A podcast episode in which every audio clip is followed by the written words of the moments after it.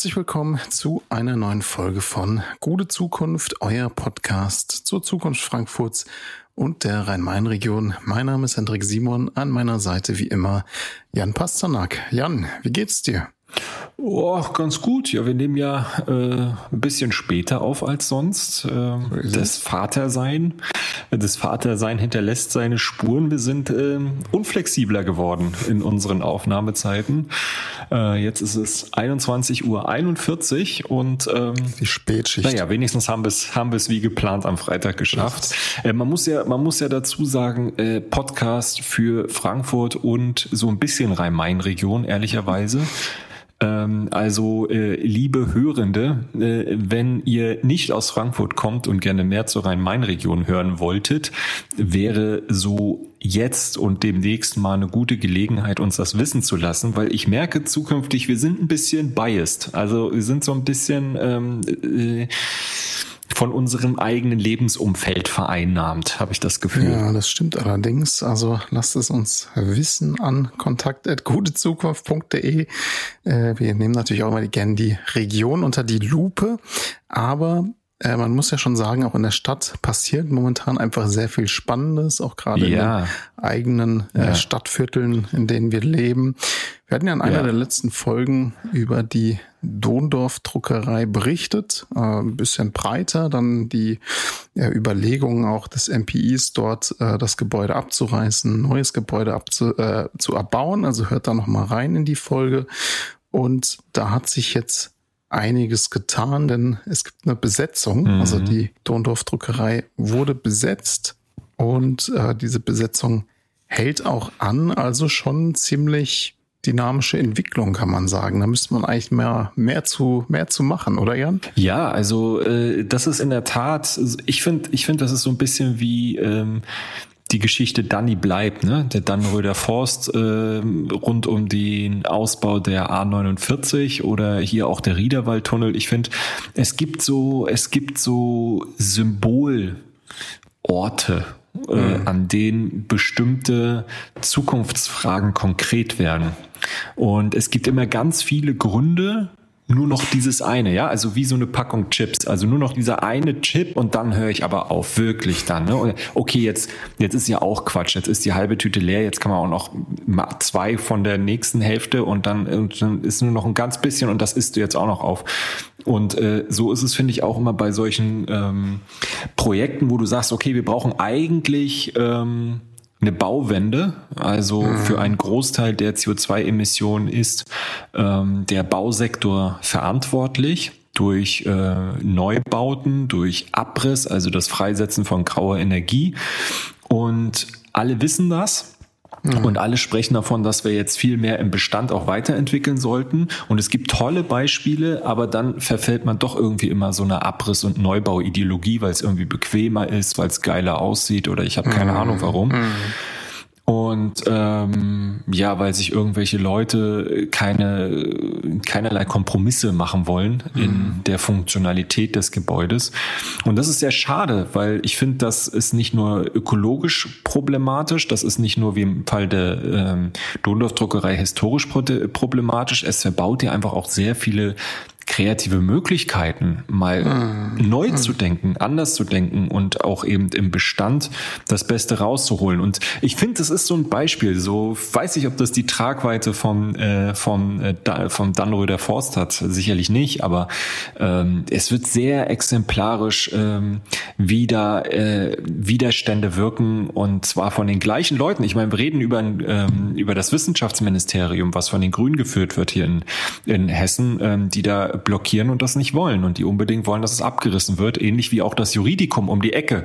Mhm. Also äh, wirklich Gebäude, die man wunderbar weiterentwickeln könnte, die einen eigenen äh, Denkmalwert haben und ähm, ja, das ist dieses gesamte Areal rund um die Bockenheimer Warte, ähm, mhm. was eigentlich sehr viel, sehr viel Potenzial besitzt. Und deswegen wollen wir auch eine der nächsten, die nächste Folge soll eine Spezialfolge werden, oder Hendrik? Wo so wir uns mal, wo wir uns mal mit diesem gesamten Areal rund um die Bockenheimer Warte, aber insbesondere ähm, um die Dondorf-Druckerei kümmern. Genau, da wollen wir natürlich auch die verschiedenen Perspektiven hören. Du hast es ja schon angesprochen. Also das MPI argumentiert natürlich auch ein bisschen mit der Rechtslage, mit Bauvorschriften mhm. und äh, da gibt's dann entsprechende Positionierung dann von äh, progressiven ArchitektInnen, dass äh, man da auch ein bisschen flexibler sein kann.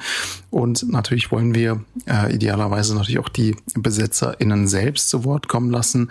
Also markiert's euch schon mal in den Kalendern in äh, zwei Wochen dann äh, das große Spezial zur Lohndorfschen Druckerei ähm, und der Besetzung derzeit. Also du hast es schon gesagt, rund um ja die Bockenheimer Warte, wenn man die denn noch so nennen kann. Ja, stimmt. Eigentlich, eigentlich ist es ja jetzt der, der Hannelore Elsner Platz. Mhm. ja jetzt, wie wie kam es äh, dazu eigentlich? Ja, gut, da fragst du, das, das weiß ich jetzt auch nicht so genau. Irgendwer hatte da die Idee. Ähm, ja, das hast nicht du beschlossen, du bist doch Bockenheimer. Das hat nicht, also formal hat das der Ortsberat beschlossen und mhm. äh, wenn man den, den Reden, ich war da auch auf so einer Veranstaltung, das war jetzt vor, wann war das? Ähm, 30. Juni oder so, ähm, also vor, vor, vor kurzem, ähm, wenn man den Glau Reden Glauben schenken darf, dann kam die Idee wirklich direkt aus dem Ortsberatsgremium von äh, drei VertreterInnen dort. Ähm, ja, ich, also ich war äh, auch ein bisschen überrascht, aber eigentlich finde ich es eine gute Idee. Also äh, Hannelore Elsner, ich weiß gar nicht wer, also Hannelore Elsner erstmal ähm, ja, Schauspielerin. Ne? Ja, ja, Schauspielerin, aber aber was für eine? Ja. Also wahrscheinlich so mit die bedeutendste deutsche Schauspielerin, die wir überhaupt jemals hatten, insbesondere ähm, die wir zuletzt hatten, äh, also ich meine, die hat 220 Film- und Fernsehproduktionen mhm, ähm, mitgespielt. Ähm, ja, weit geschätzt in der Branche, vom Publikum verehrt, zahlreiche Auszeichnungen und Preise erhalten, hm, zweimal den deutschen Filmpreis und äh, sie ist auch in Frankfurt bekannt gewesen, vor allem durch die Rolle der Ermittlerin Lea Sommer mhm, in mhm. äh, der Serie Die Kommissarin. Also hat ja auch, ich weiß nicht, 20 Jahre oder so gab es diese Serie wirklich sehr, sehr lange. Also 60 Jahre deutsche Film- und Fernsehgeschichte kann man wirklich äh, sagen, ähm, die mit ihr auch verbunden ist aus Ängste. Und äh, jedenfalls, was viele nicht wissen, was ich auch ehrlich gesagt nicht wusste, ähm, dass sie 1990 mit ihrem Mann und ihrem Sohn Dominik von München nach Frankfurt gezogen ist und dort eben unweit der Bockenheimer Warte im Westend 30 Jahre lang äh, wohnte. Ja gut, das ähm, macht bis sie dann äh, verständlich. Ja. ja.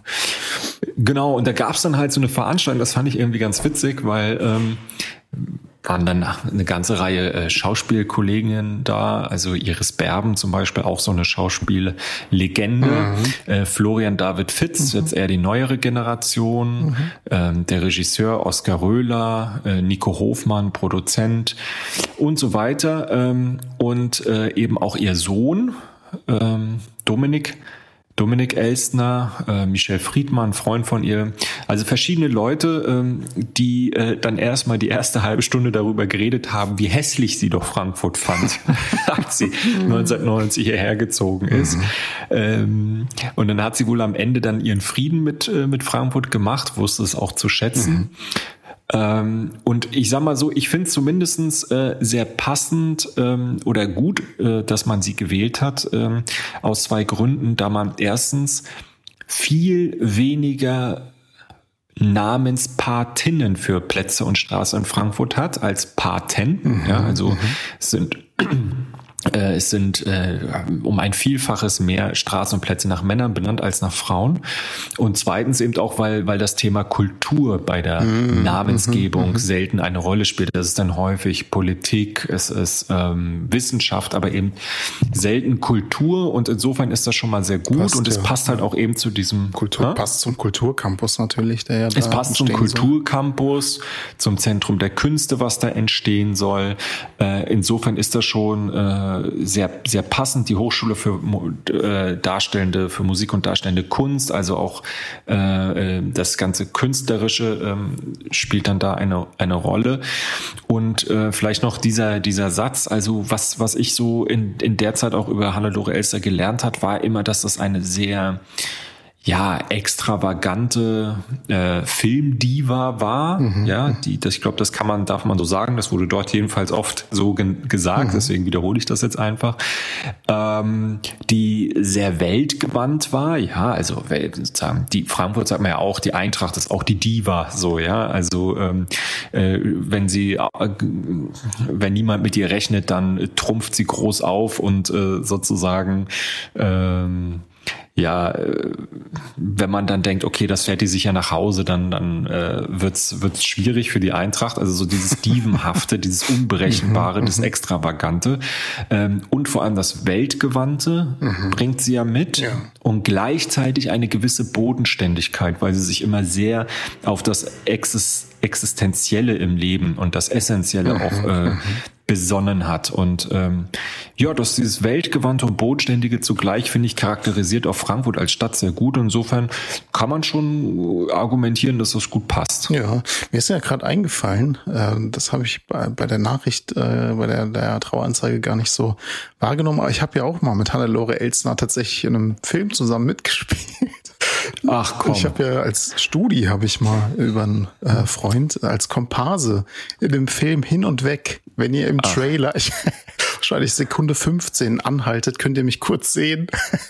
aber also so so Manta Manta hätte ich dir jetzt auch zugetraut, aber aber ein Hannelore Elsner Film überrascht mich. Ja, so ist das. Insofern hier kommen unverhoffte Verbindungen auf, aber Spaß beiseite. Ja. Also genau wie, wie du siehst auch. So ist natürlich eine großartige Künstlerin. Ähm, insofern passt das natürlich sehr schön zu dem entstehenden Kulturcampus. Ähm, und ich meine, Bockenheimer Warte äh, Uni, Campus hätte man jetzt natürlich auch an andere Leute denken können, aber man muss natürlich auch sagen, äh, Adorno und Horkheimer, da haben wir jetzt natürlich im Campus Westend jetzt, äh, auch entsprechend. Hendrik Simon lebt noch, ne? Nach lebenden Leuten äh, so Plätze zu benennen ist auch irgendwie komisch. So ist es. Man muss sich ja ein bisschen was noch aufheben für die Zukunft. Äh, ähm, äh. Apropos Zukunft, ja, kommen wir zu den Themen der heutigen Folge. Was haben wir, was haben wir auf dem Tableau, Jan?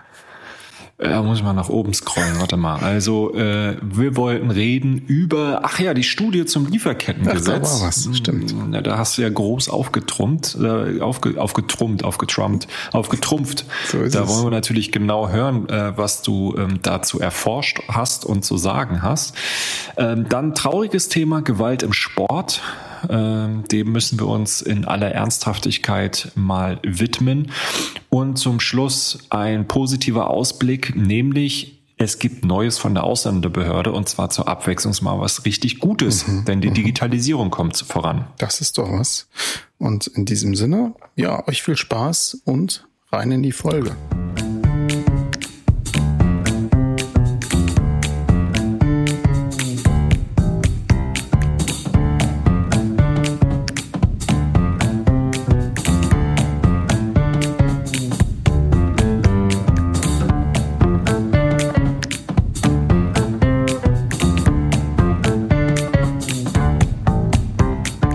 Hendrik, ähm, erstes Thema ist dein Thema, würde ich sagen.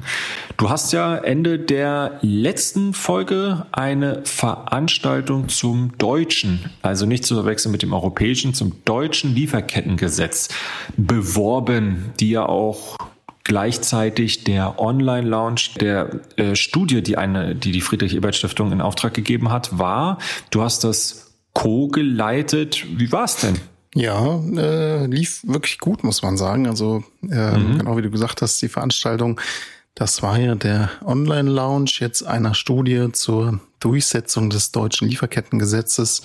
Ähm, und wir haben uns da besonders äh, vier Fallstudien angeschaut, Ghana, Kenia und Südafrika sowie Deutschland. Und äh, ich sage vielleicht kurz was zum Hintergrund. Ähm, das ist vielleicht nicht jedem und jeder so gegenwärtig. Also äh, im Sommer, im Juni 2021 hat ja der Deutsche Bundestag das Lieferketten-Sorgfaltspflichtengesetz, kurz LKSG, wunderbarer deutscher Bürokratietitel, beschlossen. Also das äh, ist der Titel des Gesetzes in Langform.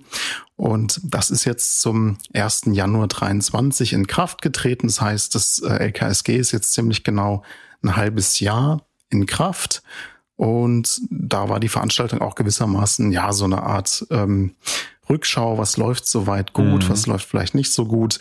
Und was auf der Veranstaltung relativ schnell klar wurde, ist ähm, relativ naheliegend, dass ein Gesetz natürlich immer nur so gut funktioniert, wie es dann eben durchgesetzt werden kann. Also das eine ist, was auf dem Papier steht, das andere ist natürlich, was mhm. dann gemacht wird. Und genau zu dieser Frage, also Durchsetzung des LKSG, ähm, hat die Friedrich-Ebert-Stiftung, wie du schon gesagt hast, eine Studie äh, bei mir und einer Kollegin in Auftrag gegeben. Und wir haben uns im Grunde mit äh, KollegInnen aus äh, diesen Produktionsländern, Ghana, Kenia und Südafrika mal angeschaut, wie sich eigentlich ähm, Beschäftigten Vertretungen, also vor allem Gewerkschaften und in Deutschland natürlich auch Betriebsräte, auf das Gesetz vorbereiten, um es dann eben möglichst effektiv durchsetzen zu können. Ähm, Genau. Und im Grunde in der Veranstaltung ging es jetzt darum, einfach mal diese Studie vorzustellen. Das haben dann die KollegInnen aus Ghana, Kenia, Südafrika äh, gemacht in einem ersten Panel. Und ähm, ich habe dann in einem zweiten Panel, ähm, das ich moderiert habe, vor allem mit der politischen Praxis nochmal gesprochen. Wie kann man das denn jetzt äh, durchsetzen? Was läuft gut, was läuft nicht so gut? Hm. Und ja, wir waren von der Resonanz wirklich ganz äh, positiv überrascht. War jemand da? Es, ja, es, ja. es waren äh, ja so rund 100 Leute haben sich zugeschaltet. Oha, guck hatten an. jetzt natürlich nicht alle die Kamera an, also vielleicht saßen dahinter dann auch jeweils äh, drei Leute, also waren es 300. Ich bin mal ja. optimistisch. Ja, aber ist ja umso besser. Dann hast du jetzt noch mal eine Chance hier im Podcast ähm, noch mal äh, ein Millionenpublikum zu erreichen. So ist es. Ähm, aber jetzt mal äh, im Ernst, vielleicht kannst du mal äh, zum Lieferkettengesetz nochmal allgemein was sagen. Das ist, glaube ich, ganz interessant mhm. und viele wissen das wahrscheinlich gar nicht so konkret. Ja, gerne. Ja, also im Grunde kann man sich so vorstellen, der Kern des Lieferkettengesetzes ist ähm, im Grunde die rechtliche Verbindlichkeit, dass Unternehmen äh, Menschenrechte und auch den Umweltschutz in ihren Lieferketten achten müssen.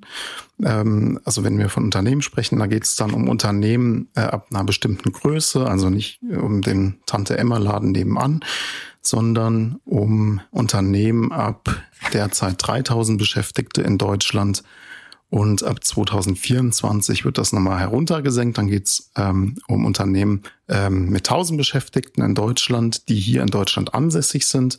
Und ich habe mal das nochmal nachgesehen. Das wären dann in etwa 2900 Unternehmen. Ähm, und die sollen eben zur Sorgfalt in den Lieferketten verpflichtet werden. Deswegen mhm. Lieferketten-Sorgfaltspflichtengesetz. So, jetzt können wir natürlich sagen, Moment mal, die Menschenrechte gibt es auch schon viel länger. Und das stimmt natürlich auch, mm, aber also es ist natürlich auch in den entsprechenden rechtlichen Debatten immer ein bisschen umstritten. Äh, Gerade Arbeitgeber würden dann vielleicht argumentieren, na, also wann genau Menschenrechte jetzt äh, wo anzuwenden sind, ist immer ein bisschen vage und kann man sich vielleicht auch relativ äh, gut rausfinden. Und ähm, ich will jetzt vielleicht nicht zu sehr ins Detail gehen, aber was das Lieferkettengesetz jetzt im Grunde macht, ist, dass es Menschenrechte wirklich in konkrete Risiken übersetzt. Das heißt, ähm, um Unternehmen haben nun in den Lieferketten äh, Sorgfalt walten zu lassen und auf Risiken zu reagieren. Also genau, was heißt das jetzt konkret? Also Unternehmen müssen ähm, ihre Ketten analysieren, sie müssen Risiken identifizieren. Und dafür gibt's in Paragraph 2 des Gesetzes einen äh, Risikokatalog. Da werden die Risiken relativ ähm, präzise, teil, also mehr oder minder präzise, teils vielleicht auch ein bisschen vage, aber besser als nichts äh, definiert. Und äh, da haben wir dann Risiken etwa zum Arbeits- und Gesundheitsschutz, zum Risiken für das Recht auf faire Löhne, ähm, äh, Risiken äh, die das Recht, nicht ausgebeutet zu werden, also Schutz vor Kinderarbeit, Zwangsarbeit, Diskriminierung, Schutz vor Landraub betreffen, aber auch, und das ist ja auch für uns sehr interessant, Risiken mit Blick auf äh, die Umwelt und den Umweltschutz. Und ähm, genau, da müssen Unternehmen ran, müssen die Risiken identifizieren, darauf reagieren. Gibt es ja irgendwie ein Verfahren, wie die das äh, identifizieren sollen, diese Risiken? Also oder ist das jedem freigestellt? Also ich meine, können die jetzt sagen, oh, ich habe bei Google recherchiert, habe ich kein Risiko gefunden oder mm, haben die da irgendwas methodisch zu leisten? Ja, das ist äh, ein guter Punkt. Also wie macht man diese Risikoanalysen? Äh, da gibt's äh, verschiedene Instrumente und äh, im Grunde muss das Unternehmen, es hat die Hauptverantwortung, diese Risikoanalysen selbst äh, zu implementieren. Es gibt zum Beispiel Audits, also dass dieses Unternehmen stichprobenartig in die Kette schaut. Ähm, da gibt es mhm. natürlich auch die Kritik, dass sich das im deutschen Lieferkettengesetz jetzt vor allem auf die direkten Zulieferer bezieht. Ähm, und nur wenn jetzt zum Beispiel ein Produkt, ein neues Produkt eingeführt wird, müsste das Unternehmen die gesamte Kette, also bis zur Bergmine, sage ich jetzt mal, ähm, mhm. Äh, nachvollziehen. Ähm, aber wie konkret, also was genau ist zu leisten, da ist das Gesetz ein bisschen vage. Es sieht vor, dass es einen Menschenrechtsbeauftragten in den Unternehmen gibt. Ich habe da auch mit entsprechenden Menschenrechtsbeauftragten gesprochen. Es waren auch muss ich sagen, sehr ähm, progressive Menschen in diesen Unternehmen, die das auch sehr ambivalent beziehungsweise differenziert mhm. gesehen haben. Aber wie das Unternehmen diese Risikoanalyse konkret vornimmt, ist erstmal ihm selbst überlassen. Nee, das ist ja natürlich eine riesen, äh, Riesenangst jetzt immer in der in den Wirtschaftsunternehmen mhm. für etwas für Verantwortung gezogen zu werden, was die nicht, äh, wofür die nichts können. Ich meine, einerseits sage ich schon auch, ähm, wenn du nur deine Produkte äh, ja markt, äh, marktfähig halten kannst, wenn du Menschenrechte mit Füßen trittst und, und ausbeutest in der, in der Lieferkette, ähm, dann haben deine Produkte vielleicht auf dem Markt einfach nichts zu suchen. Mhm. Auf der anderen Seite ist natürlich tatsächlich ähm, schwierig, das im Einzelfall dann immer ähm, nach, weil es sind ja viele Zwischenhändler. Äh, wie ist denn da, ähm, was kam denn bei der Studie heraus? Ähm, wie funktioniert das mit der, mit der Durchsetzung? Ja. Also ich würde vielleicht noch kurz zu den Kosten sagen, das hat er, hat man irgendwie mal geschätzt oder berechnet, dass das äh, wirklich die Durchsetzung äh, eine 0,x Stelle ist. Also dass es wirklich überschaubare Kosten sind, die da mhm. für das Unternehmen mhm. zustande kommen. Ähm, Interessant, ja. Aber ähm, es stimmt natürlich schon, dass es äh, für, für die Unternehmen ein heikles Thema ist. Gerade jetzt auch beim mhm. EU-Gesetz sprechen wir gleich vielleicht nochmal drüber, über die Entschädigung dann. Ähm, ja, was kam bei der Studie raus? Also erstmal kann man relativ naheliegend sagen, es ist äh, ein wahnsinnig heikles Thema. Also wir haben ja vor Inkrafttreten des Gesetzes dann äh, mit äh, Beschäftigten gesprochen und das war so heikel. Also wir haben auch versucht, ähm, mit dem Management zu sprechen. Ich habe ja die deutsche Fallstudie gemacht ähm, und habe in anderen Studien zur Digitalisierung oder auch zu Tarifverhandlungen zum Beispiel auch keine Probleme gehabt mit äh, ManagerInnen zu sprechen. Hier wollten sie tatsächlich nicht. Und ähm, das würde ich jetzt vielleicht nicht gleich als repräsentativ für alle ManagerInnen. Wir hatten ja auch mhm. eine bestimmte Fallauswahl, aber trotzdem sieht man einfach, es ist ein, ja, ein großes Politikum, äh, wie du sagst, die Unternehmen sind da nervös. Ähm, was man aber auch sagen muss, es stimmt, äh, oder es ist auch teils für Betriebsräte, also für Mitbestimmungsakteure, ein heißes Pflaster, also gerade äh, auch in Deutschland, auch für Betriebsräte und Gewerkschaften. Ähm, einige Betriebsräte, mit denen ich gesprochen habe, und das war auch wirklich in den großen OEMs, also in den großen ähm, Fahrzeugherstellern, die haben zum Teil auch nicht so wirklich gewusst, was wird ihre Rolle in diesem Gesetz sein. Ja. Und das hängt auch damit zusammen, dass das Gesetz da teilweise einfach nicht besonders präzise ist. Also äh, die Mitbestimmungsakteure mhm. kommen fast nicht expresses Verbes drin vor. Du kannst das dann aus anderen Gesetzen, Betriebsverfassungsgesetz zum Beispiel, ableiten, aber es ist dann wieder eine juristische Interpretationsaufgabe. Und ähm, ich habe auch teils mit ähm, BetriebsratsreferentInnen, darunter auch VolljuristInnen gesprochen und die haben auch gesagt, dass das Gesetz ist leider sehr schwierig, teils auch einfach schwammig formuliert. Und das potenziert sich natürlich in den Produktionsländern. Also wenn hier schon wirklich äh, Profis mhm. in den Betriebs, äh, wirklich in den großen Betriebsräten Probleme mit dem Gesetz haben, weil sie ihre Rolle nicht klar juristisch definieren können, dann ist das natürlich in den Produktionsländern nochmal viel krasser. Und da haben die KollegInnen eben in den äh, Fallstudien Ghana, Kenia, Südafrika auch klar äh, gezeigt. Also ist auch wenig überraschend, dass äh, vor Einführung des LKSG das da die Beschäftigten natürlich nicht großartig kannten. Jetzt will ich das nicht alles schlecht reden. Es ist ja erstmal ein wichtiger Schritt und daraus folgt einfach, man muss im Grunde ähm, dieses Gesetz bekannter machen, Ähm, und ich meine, da geht es ja auch gerade um diesen Beschwerdemechanismus. Unter, Unternehmen sind ja auch verpflichtet, einen Beschwerdemechanismus einzurichten. Da muss man aber sagen, wenn das Gesetz jetzt in Produktionsstandorten etwa in Ghana völlig unbekannt ist, dann wird es einfach schwierig. Mhm.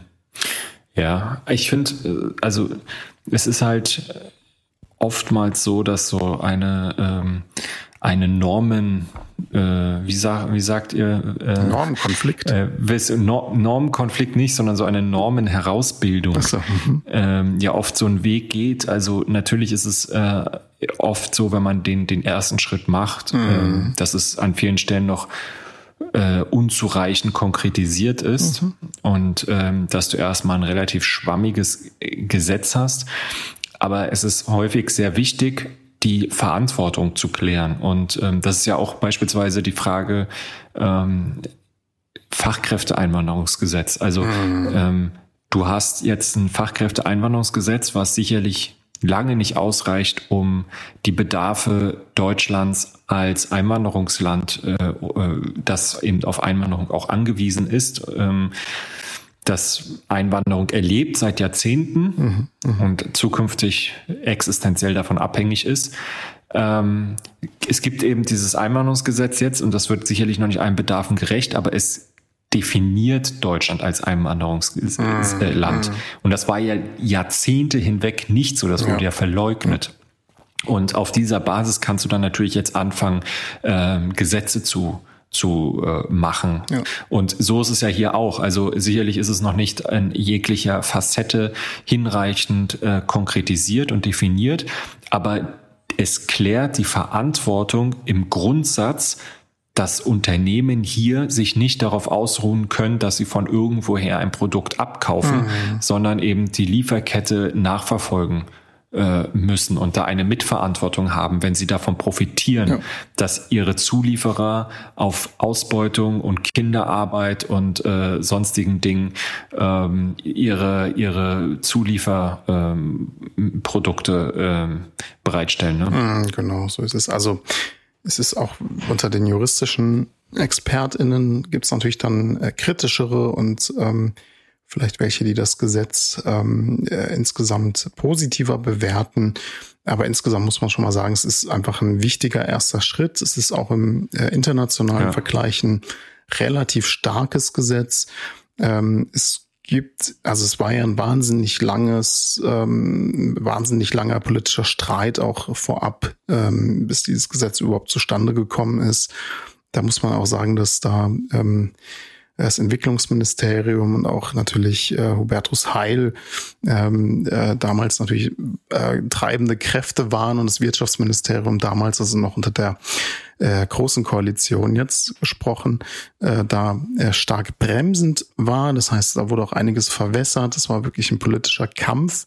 Ähm, zum Beispiel ist die äh, zivilrechtliche Haftungsklausel rausgeflogen. Das wäre natürlich noch viel stärker gewesen, aber Genau, man, man sollte das Gesetz nicht schlecht reden, sondern, und ich glaube, das haben wir in der Studie ganz gut, also Selbstlob stinkt ein mhm. bisschen, aber ich glaube, das haben wir in der Studie ganz gut hinbekommen, dass wir da äh, die positiven Aspekte und die ja, äh, verbesserungswürdigen Aspekte äh, rausgearbeitet haben und entsprechend dann eben auch einen äh, Policy Paper so mit äh, ein paar Empfehlungen äh, herausgebracht haben, was man vielleicht noch besser machen kann. Was kann man denn äh, besser machen noch? Ja, also äh, aus unserer Sicht müsste auf jeden Fall die Rolle der Gewerkschaften klarer werden. Und ähm, mhm. im Grunde müssten die Gewerkschaften, aber auch NGOs, also Thinktanks, äh, Legal Thinktanks zum Beispiel, also äh, ähm, mhm. rechtliche, rechtswissenschaftliche Thinktanks, ähm, eine stärkere Rolle übernehmen, um das Gesetz oder ein Lieferkettengesetz dann auch auf EU-Ebene zum Beispiel durchzusetzen. Ähm, da haben wir auch einen klaren Frankfurt-Bezug. Hier haben wir ja äh, den Vorstand der IG Metall, die auch äh, starke Kooperationspartner auch in diesem Projekt waren. Wir haben aber auch die IGBC, auch eine Vertreterin saß auf dem Panel. Ähm, und die Gewerkschaften haben natürlich ähm, auf transnationaler Ebene in den letzten Jahren, das ist ja auch ein Forschungsprojekt, das ich ähm, ja mitleite, ähm, ja, transnationale Netzwerke entwickelt. Das ist eine relativ neue Entwicklung, dass wirklich betriebsbezogene Netzwerke aufgebaut werden. Und äh, damit kannst du halt schon versuchen, ganz konkret Schulungen äh, zu durchzuführen zu diesem Gesetz, das Know-how auch äh, sowohl in Deutschland an Betriebsräte, aber eben auch an GewerkschafterInnen in äh, Produktionsländern weiterzugeben. Also äh, wichtiger mhm. Punkt ist vielleicht auch noch ganz kurz, ähm, das Gewerkschaft, ich habe eben gesagt, die zivilrechtliche Haftungsklausel ist leider rausgefallen, aber gleichzeitig, und das hat auch Bärbel Kofler, die Staatssekretärin auf dem Panel nochmal deutlich gemacht, ähm, dass Gewerkschaften und NGOs natürlich trotzdem im deutschen Lieferkettengesetz auch die Möglichkeit haben, Geschädigte äh, in einem Rechtsstreit in Deutschland äh, gegen das Unternehmen zu vertreten. Also, aber natürlich dafür ist auch einfach die transnationale Vernetzung wichtig, weil wenn man diese, ja, man könnte sagen, Mitbestimmungskette nicht hat, dann fällt es natürlich auch schwer, da in Kontakt zu treten. Ähm, ich glaube, das war auch so ein bisschen auf der Veranstaltung so, eigentlich, das haben eigentlich, ja, auf dem Panel jedenfalls äh, alle geteilt. Also wie gesagt, es war einmal Bärbel Kofler, ähm, die ist ja parlamentarische Staatssekretärin im äh, Bundesministerium für Zusammenarbeit und Entwicklung. Äh, Rose Omamo war da, kenianische ähm, ähm, äh, Gewerkschafterin und Vizepräsidentin von Industry All Global, also einer globalen Dachgewerkschaft. Und Stefanie Albrecht-Suljak von der IGBC, also Gewerkschaft für Bergbau, Chemie und Energie. Das war auch energiepolitisch dann natürlich nochmal die Frage für uns total spannend. Ähm, also das, glaube ich, ist wichtig, die transnationale Vernetzung vorantreiben. Ähm, vielleicht ein zweiter Punkt noch ganz kurz. Ähm, ja, man könnte jetzt natürlich mit Blick auf EU-Lieferkettengesetz ähm, dann eben auch fordern, dass es so eine ja, zivilrechtliche Haftung geben soll und ähm, dass man da juristisch noch ein bisschen nachbessert. Aber das ist tatsächlich so, da gebe ich dir auch recht. Äh, es ist erstmal gut, dass das Gesetz da ist und jetzt muss man die Mechanismen noch ein bisschen nachfeilen. Ja, da kommt halt einfach niemand mehr jetzt hinter zurück. Ne? Ja. Das ist jetzt ähm, die, die grundsätzliche, die grundsätzliche Norm, dass es dir nicht egal sein darf, äh, wie du zu, an deine, an deine Rohstoffe, an deine Produkte kommst. Und ähm, das ist etwas, das ist jetzt entschieden. So, mhm. und äh, dahinter kann niemand mehr zurück, ernsthaft.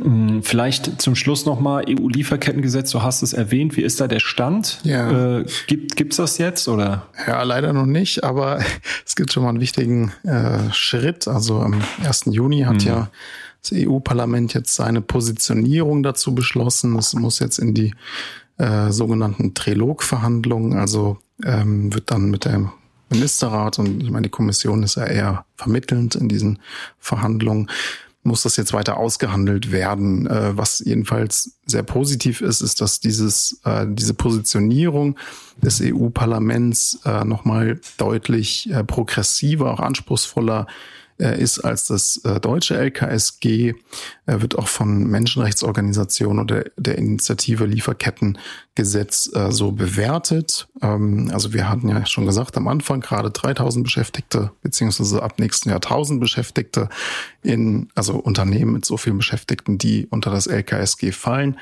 Bei dem EU-Gesetz wären es jetzt ähm, in der EU ansässige Unternehmen mit mehr als 250 Beschäftigten das Gesetz soll zudem die gesamte Wertschöpfungskette nochmal stärker abdecken, also nicht nur so die ersten äh, Zulieferer, die direkten Zulieferer. Und für uns natürlich auch nochmal spannend, ähm, dass das Gesetz auch ja konkrete äh, Pläne von den Unternehmen zur Umsetzung des 1,5 Grad Ziels fordert. Also das ist äh, natürlich schon eine sehr gute Sache. Wir hatten es eben schon gesagt, Kritik ist ja hier immer konstruktiv gemeint. Es gibt auch hier von, ähm, von progressiven Thinktanks und Initiativen äh, Kritik, also ähm, oder Wünsche, die da noch rein sollten. Eins davon ist, dass ähm, äh, Beweisumkehr sozusagen äh, in das Gesetz soll. Das würde dann vorsehen, dass ein Unternehmen äh, im Verdachtsfalle äh, belegen muss, dass es keine Menschenrechtsverletzung begangen hat. Ähm, das ist einfach wahnsinnig schwer für Betroffene in Lieferketten zu beweisen, dass solche äh, Rechtsverletzungen vorgefallen sind und deswegen wäre eine Beweisumkehr ja. ähm, sehr wichtig. Also kurzum, ähm, extrem spannendes Thema auch mit durchaus mit Frankfurt-Bezug äh, über die Gewerkschaften. Übrigens auch, habe ich ganz vergessen, die zuständige Institution äh, der Bundesrepublik, die BAFA, die dann letzten Endes bei Sanktionierungen und Ähnlichem eingeschaltet wird, die sitzt in Eschborn. Also von meinem Fenster aus kann ich sie vielleicht fast sehen, wenn da nicht dieser FRS-Tower wäre. Eine andere FRS in dem Fall. Ähm, wie dem auch sei. Also es gibt ähm, Grund zur Hoffnung, ähm, aber auch Grund zur Kritik und beides zusammen, glaube ich, ähm, ist ganz wichtig. Also wir bleiben da ja. dran. Ich finde, ja, ich finde, um das noch zu ergänzen, das kannst du natürlich auch einfach ähm, nicht vergleichen mit ähm, der Unschuldsvermutung im, im in rechtsstaatlichen Verfahren. Mhm. Ähm, du musst ja auch als Autobesitzer, sag ich mal, äh, nachweisen, dass äh, du einen TÜV hast, dass du, ähm, mhm. äh, dass, dass dein Auto fahrtüchtig ist. Ähm, und äh, von daher äh, ist es ja nur eher, eher eine Bescheinigung dafür, dass du alle Auflagen erfüllst. Ja. Ähm, und das musst du in irgendeiner Form sicherstellen, dass du das jederzeit nachweisen kannst. Mhm. Also es ist im Grunde nicht, äh, vielleicht ist Beweislastumkehr da auch ein bisschen der falsche Begriff. Mhm ähm, weil man dann mal direkt vermutet, dass jetzt hier irgendwie der Rechtsstaat ausgehebelt werden soll. Das ist ja nicht mhm. so. Du sollst ja einfach nur Unterlagen bereithalten, falls du mal geprüft wirst. Also mhm. Also nichts anderes passiert ja bei einer Steuererklärung auch. Mhm. Und ähm, da machen sich die Industrieländer immer sehr leicht, auch ähm, so ein bisschen äh, Greenwashing zu betreiben und sich die Welt schön zu reden. Also ich finde das auch immer sehr eindrücklich beim Thema Klima, ähm, Klimagesetzgebungen, ja wo du die ähm, Bemessungsgrundlage nicht, äh, äh, nicht, sage ich mal, in Bezug zum Konsum setzt, sondern zur Quelle. Mhm. Mhm. Ja, also äh, dass du nicht sagst, äh, wir, wir betrachten unsere Emissionen hinsichtlich äh, des Konsums mhm. und äh, des daraus entstehenden, äh, also wie viel konsumieren wir an äh, Energie und ähm, was bedeutet das äh, und, und, und wie fahren wir das runter, sondern wie viel produzieren wir an äh, CO2-Ausstoß äh, äh, und wenn wir das aber auslagern, dann zählt es plötzlich nicht mehr in unsere mhm. Klimabilanz rein. Ja. Aber wir verfrühstücken das trotzdem noch. Ja. Wenn Hessen sein einziges verbliebenes Kohlekraftwerk Staudinger abschalten sollte, ähm, sinkt die Emission in Hessen massiv. Mhm. Aber wir werden dadurch kein äh, Kilowatt, keine Kilowattstunde Strom weniger nutzen. Und ähm, insofern rechnet man sich dann in, in den Industrieländern auch die Welt äh, schön. Ja. Und äh, hier ist das ja auch so ein bisschen so. Und da gibt's Wehklagen über irgendwelche Beweislastenumkehre. Mhm. Und ähm, das finde ich dann schon immer auch verlogen. Ja, also ich meine, wir hatten ja schon mal eine Folge, in der wir auch wirklich über die äh, Herausforderungen oder so diese, diese Rechtsverletzungen, über die wir jetzt eher aus Perspektive des Gesetzes gesprochen haben. Also wie kann man ja. damit umgehen? Wir hatten ja schon mal eine Folge zu Lieferketten und Stellantis, äh, Verlagerungen und äh, genau. äh, ich meine, was man da vielleicht nochmal ähm, sagen muss, ist einfach, wie krass diese ähm, Lieferketten eben auch Armutsketten sind. Also wie da wirklich ähm, Armut produziert wird, Ungleichheit äh, verstetigt wird.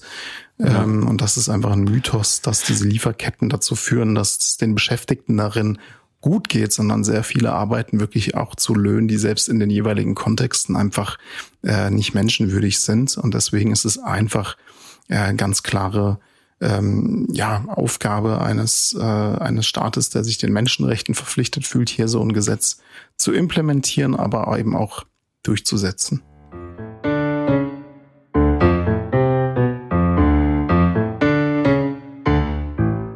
Kommen wir zum nächsten Thema, ähm, der runde Tisch zur Gewalt im Sport. Und da gibt es einen sehr traurigen Anlass, äh, darüber zu sprechen. Ein 15-jähriger Fußballer wurde am Pfingstsonntag bei einem Turnier in Frankfurt von einem Gegenspieler angegriffen und dabei erheblich verletzt, so sehr, dass er jetzt ja tatsächlich daran an den Verletzungen gestorben ist. Ja, es ähm, war ein Fall, der wirklich bundesweit äh, Beachtung gefunden hat. Der hat hier in Frankfurt ähm, sehr viele Menschen sehr bewegt. Es war eine Mannschaft aus Frankreich, die hier zu einem äh, Fußballturnier angereist ist und ähm, ja, der äh, französische Jugendliche sitzt jetzt hier in U-Haft.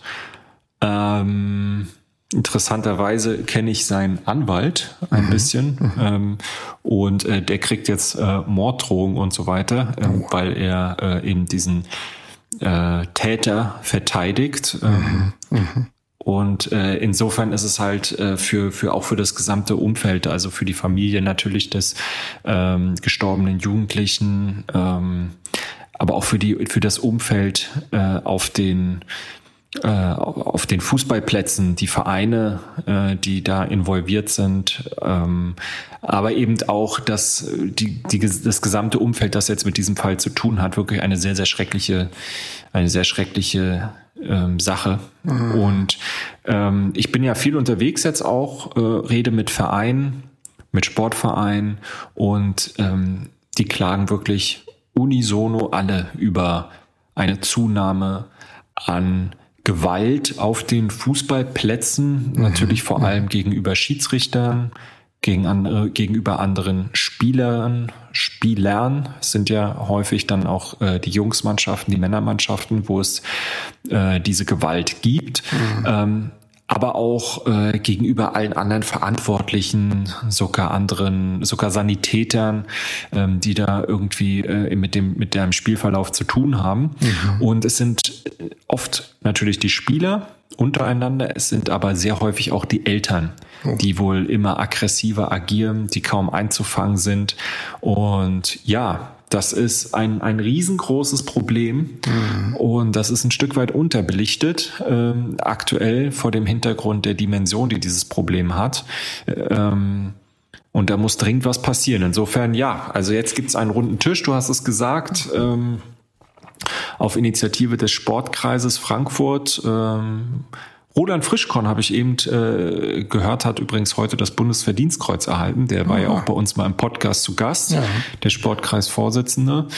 Ähm, ja, sicher verdient äh, vor dem Hintergrund der Leistung, ähm, die er über Jahrzehnte für den Frankfurter Sport, die Frankfurter Gesellschaft erbracht hat. Ähm, und hier eben auch dann natürlich äh, an der Spitze, ähm, an der Spitze der Bewegung, die sich eben jetzt versucht, mit diesem Thema zu ähm, befassen. Mhm. Ähm, da geht es ja konkret auch äh, tatsächlich um eine Initiative. Also man will quasi, ja, der Leitspruch ist so Null Toleranz gegenüber Gewalt im Sport. Ja. Ähm, und ja, es geht im Grunde darum, nachhaltig äh, Gewaltexzesse im Sport äh, zu verhindern. Ähm, und auch da will man ja relativ konkrete Verhaltensregeln aufstellen im Vereinssport. Ja. Und das finde ich auch interessant, also für die Jugendlichen, aber auch für die Eltern. Und ähm, mhm. Also du hast es eben schon gesagt, dass es tatsächlich ähm, auch um die Eltern geht. Und da möchte man jetzt hier klar sagen, ähm, was die Regeln sind im Umgang miteinander in diesen Spielen, auch darauf verweisen, was es dann äh, sozusagen, was passiert, wenn man sich nicht dran hält, ähm, auch auf die Rechte ja. und Pflichten von den SpielerInnen, aber auch von den Eltern und den ZuschauerInnen. Ja, und da, da soll es unter anderem dann auch Elternabende geben äh, oder Vereinstreffen. Ähm, ist vielleicht eine gute Idee, also da auch die Eltern tatsächlich mit ins Boot zu holen und sie da auch ein bisschen in die Verpflichtung zu nehmen. Aber es ist natürlich auch ein politisches Thema. Also es soll ja, ja glaube ich, auch so runde Tischtreffen genau. geben, oder? Ja, genau. Also runde Tisch äh, ähm, ähm, treffen, äh, treffen mehr Sportfördermittel ähm, für die entsprechende Trainerausbildung. Ähm, mhm. Da hat man sich wirklich sehr intensiv auch mit der Übungsleiter-Lizenzausbildung beschäftigt, ähm, will die in Stufen staffeln, ähm, mehr vor Ort anbieten, ähm, damit eben auch äh, sich mehr Engagierte finden, weil das ist natürlich auch ein ganz massives äh, Thema, dass immer weniger äh, grundsätzlich ja natürlich bereit sind, sich ehrenamtlich zu engagieren. Ähm, und dann natürlich insbesondere in so einem Kontext, äh, wo du halt, ja, wo es nur noch wenig um, um Freude und Spaß äh, und Gesundheit geht und immer mehr um, was weiß ich, Überleben äh, und, und äh, ja, mhm. sich irgendwie gegen, mhm. gegen Gewalt äh, irgendwie zur Wehr zu setzen. Ähm, mhm. ist, ja, Kommunikation ähm, soll äh, verstärkt werden zwischen Politik, äh, Vereinen, Sportverbänden. Das ist sicherlich sehr, sehr wichtig, einfach damit das Thema auf der Tagesordnung bleibt. Ähm, es äh, soll ein anderer Umgang mit den Schiedsrichtern und Schiedsrichtern ähm, angestrebt werden. Interkulturelle Kompetenz fand ich auch sehr interessant, äh, mhm. soll in den Vereinen ähm, gestärkt mhm. werden. Ähm, denn ja, das ist natürlich auch nochmal äh, sehr wichtig. Die Vereine, die hier äh, traditionell natürlich sehr, äh, die sehr traditionell geprägt sind, aber mittlerweile in der, unter den Sportlerinnen und Sportlern natürlich hochgradig divers sind und da eben für mhm. äh, Verständnis zu sorgen, auch äh, Konflikte, die womöglich äh, entstehen, schon frühzeitig ähm, ja zu, zu beruhigen, im Zweifel auch mal zu intervenieren, ist einfach sehr, sehr wichtig. Ähm, ja, Wertschätzung äh, soll äh, gesteigert werden, ähm, beziehungsweise äh, mit verschiedenen Aktionen auch gestärkt werden. Ja, alles, alles relativ gute Maßnahmen. Es gibt die Frankfurter Erklärung miteinander statt gegeneinander, ähm, die nochmal aktualisiert werden soll. Ähm, mhm. und mit bestimmten Qualifizierungsmaßnahmen auch äh, für die Funktionsträgerinnen und Funktionsträger äh, unterfüttert werden soll. Ähm, ich bin erstmal beruhigt überhaupt, dass sich dieses Thema jetzt auch äh, so ein bisschen äh, prominent äh, dass es prominent platziert wird, äh, weil es ist eben ein, ein großes Thema. Ich meine, bei Gewalt im Sport denkt man ja als erstes mal an Fußball-Hooligans.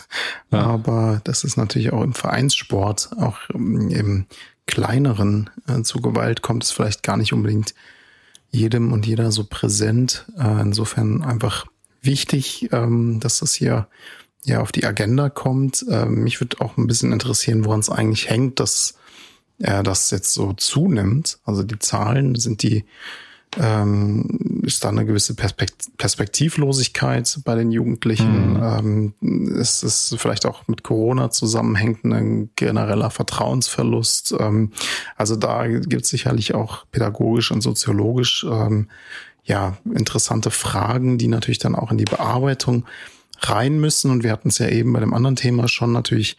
Ist es toll, dass jetzt die Erklärung aktualisiert wird. Ähm, wir müssen dann einfach sehen, wie wird es dann durchgesetzt. Und da ist es natürlich einfach gut, dass es diese Elternabende und auch diese runde Tischtreffen ähm, äh, gibt und äh, sicherlich ein ganz gutes Instrumentarium dann auch zu prüfen, ob äh, das in eine, eine gute Richtung geht. Ja, also ähm, da gibt's, ich weiß nicht, ob es da die eine, eine Begründung gibt. Ähm, grundsätzlich glaube ich, ähm, was zumindestens äh, dafür sorgt, dass das Problem deutlicher zutage tritt, ist, ähm, dass die Vereine und überfordert sind, schlicht und ergreifend, weil sie natürlich auch personell und strukturell ausgedünnt sind. Ähm, mhm. Und äh, da, wenn du einfach nur noch sehr wenige Leute hast, ähm, die ähm, vielleicht auch schon durchaus sehr betagt sind und sich dann um so einen Fußballverein kümmern, mit ein paar hundert mhm. oder ein paar tausend Mitgliedern, dann ist das einfach eine Überforderung, wenn dann solche äh, Probleme oder solche Konflikte dann auch wirklich eskalieren,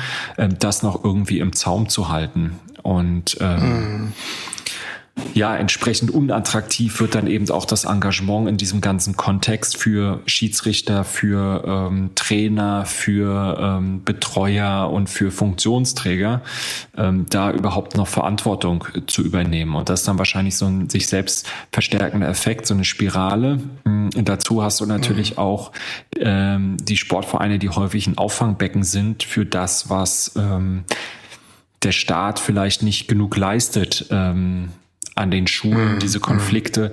Also es ist ja sowieso ein Problem, dass äh, viele Konflikte heutzutage dann auch in die, in die, in die Schulen reinkommen und dort nicht ähm, von den Lehrkräften nicht gut, die ja eh schon haufenweise andere Probleme haben, mhm. bearbeitet werden können. Dann fehlt es an Schulpsychologen, es fehlt überhaupt an, an Lehrkräften und an, an Fachkräften. Ähm, äh, um, um sich dieser, dieser Themen dann anzunehmen und die irgendwie äh, konstruktiv zu bearbeiten. Und äh, dann gehen die Kids halt raus äh, und, und sind dann im besten Fall an einem äh, Verein angebunden. So, das ist ja schon mal gut, ist ja schon mal ein mhm, erster mhm. Schritt. Und äh, dann, dann war es das aber sozusagen für den Staat. Der zieht sich dann äh, sozusagen aus der Verantwortung zurück und überlässt das den Verein. Und da sind halt Leute mhm. einfach damit überfordert, dass sie jetzt irgendwie alles sein sollen, dass sie jetzt irgendwie äh, die Trainer sein sollen, dass sie gleichzeitig die Psychologen sein sollen, die Sozialarbeiter und äh, noch haufenweise andere Funktionen und Rollen für die für die Kinder und Jugendlichen übernehmen sollen. Und gerade wenn du dann an mhm. in, in, in Stadtteilen, in, in Stadtregionen bist, äh, die halt ja ähm, durch äh, die die halt sage ich mal sehr stark ähm, ja marginalisiert sind, ähm, die sozial schwache Milieus haben, wo es wenig soziale Infrastruktur gibt, die das Ganze eben auffängt, dann ist das halt, kanalisiert sich das alles in so einem, in so einem Verein dann auch und auf dem entlädt sich auf dem Fußballplatz. Also das erklärt nicht, wie es dazu kommt, aber es erklärt vielleicht so ein Stück weit, warum es jetzt eben so deutlich sichtbar wird und so wenig kontrollierbar. Mhm, auf jeden Fall, ja. Also insofern ist natürlich auch diese Forderung mit den Runde Tisch treffen äh, gut. Auch, mhm. dass man die Trainerausbildung nochmal vielleicht ein bisschen äh, attraktiver macht und da äh, dann vielleicht auch die Politik und die äh, Vereine direkt ins Gespräch bringt. Natürlich auch über den Sportkreis Frankfurt sollten wir auf jeden Fall im wahrsten Sinne des Wortes am Ball bleiben und uns dann nochmal updaten, was denn da weiter passiert.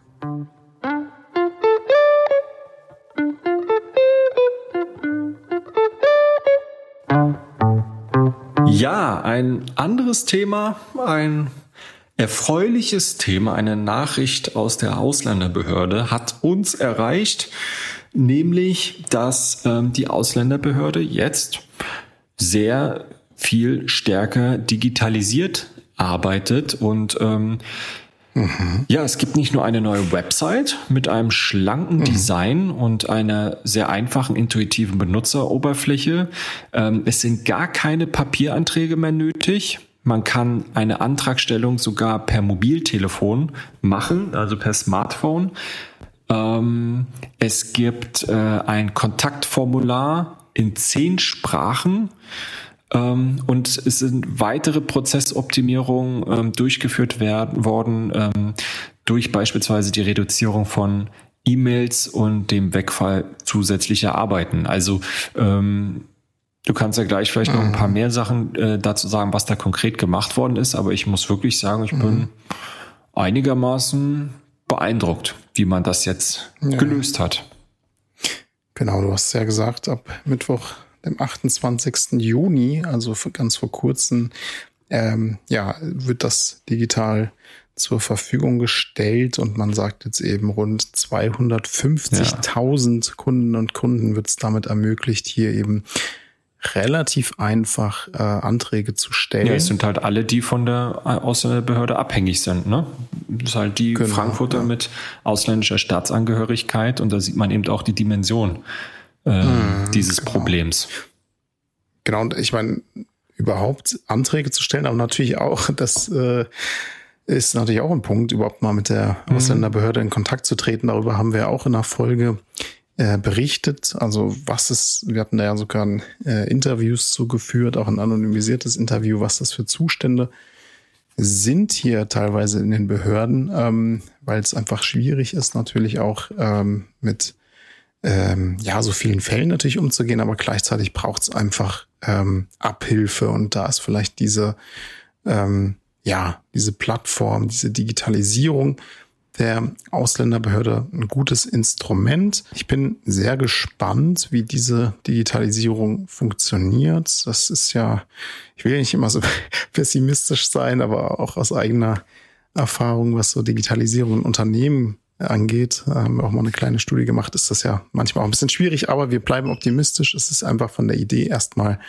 ähm, richtig gut. Äh, bisher braucht man eben Papieranträge, man hat da ewig lang in den Schlangen gestanden und jetzt äh, gibt es einfach die Möglichkeit, online ja rund 110 Anträge, also eine ganze Menge auf der Website online abzurufen. Das ist die frankfurt.de slash abh. Wir verlinken euch das auch nochmal. Und äh, du hast schon gesagt, eigentlich dieses, dieser Kern äh, des Ganzen ist das äh, neue Kontaktformular in zehn Sprachen äh, und ähm, wir haben uns das mal angeguckt. Das ist äh, Chinesisch, also jedenfalls Mandarin, Deutsch, Englisch, Russisch, Spanisch, Serbisch, Französisch, Tigrinisch, Türkisch, Ukrainisch. Also da geht schon eine ganze Menge. Ähm, und wo ist eigentlich Italienisch? Egal. Ähm, also es sind auf jeden Fall einige Sprachen. Und ähm, ja, ich hoffe, dass das auch die, äh, den, Be den BearbeiterInnen vor Ort ein bisschen Arbeit abnimmt. Wir hatten ja auch eine Fallbearbeiterin mal bei uns äh, im Podcast zu Gast, die ja dann auch einfach berichtete, mhm. sie sieht, dass das äh, für die Menschen wirklich ein Problem ist, aber sie kann halt auch nicht viel machen. Also sie ja. kann strukturell äh, nicht viel ausrichten und da kann man wirklich nur hoffen, dass diese Digitalisierung, äh, denn das macht ja Digitalisierung im besten Falle den Menschen äh, unnötige Arbeit abnimmt ähm, äh, oder wichtige Arbeit natürlich abnimmt und das äh, Verfahren beschleunigt. Ja, so ist es. Hendrik. So ist es. Da sind wir wieder. Sind wir, sind wir am Ende angelangt unserer Folge? Ja, ich denke schon. Ähm, diesmal mit einem positiven Ausblick. Hören wir mal rein demnächst, wie sich das äh, alles etabliert hat. Aber ähm, ja, auf jeden Fall erstmal sehr gut. Ich denke mal, das wird jetzt lange dauern, bis da die ähm, Anträge abgearbeitet werden. Aber ja, es ist auf jeden Fall ein sehr großer Schritt in die richtige Richtung. Hm, definitiv. Soweit. Ja, gut. Dann hören wir uns das nächste Mal zum großen Dondorf-Druckerei Spezial. Bauwende-Spezial. Bauwende-Spezial, würde ich sagen. Bauwende-Spezial. Bauwende-Spezial. Dondorf, Bauwende-Spezial. Jetzt, jetzt mal ernsthaft heißt die Folge. Wir freuen uns drauf, ihr hoffentlich auch. Und in diesem Sinne, ja, euch eine gute Zeit. Genießt den Sommer und äh, bis dahin. Ciao. Tschüss.